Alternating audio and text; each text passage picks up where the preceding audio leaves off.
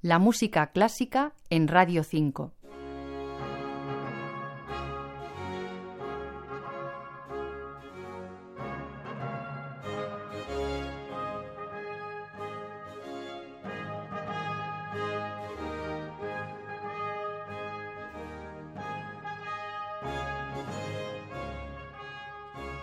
Con los cientos, por no decir ya miles de obras clásicas famosas que han pasado por este espacio, es curioso que nunca hubiera sonado la Oda a Santa Cecilia de Henry Parcel titulada Hail Bright Cecilia y que exactamente sería la Oda para el Día de Santa Cecilia del año 1692.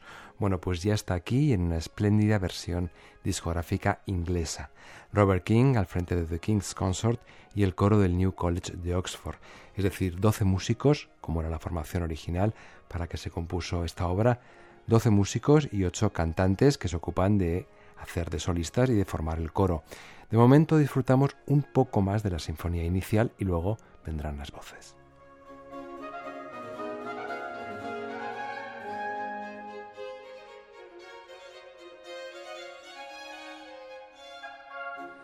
Henry Parcel fue el primer compositor a quien la joven Musical Society encargó una oda dedicada a la patrona de la música y que, por cierto, fue una noble romana que vivió entre el año 180 y el año 230, que se convirtió al cristianismo, que fue mártir y que es patrona no solo de la música, sino también de los poetas y de los ciegos. Esta última función la comparte con Santa Lucía.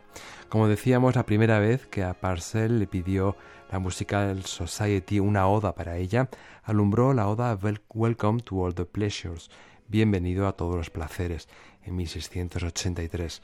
Nueve años más tarde, los Gentleman Lovers of Music, los amantes, caballeros amantes de la música, le vuelven a encargar una oda de nuevo para Cecilia, para difundir, decían, el avance de esta ciencia divina, es decir, la música.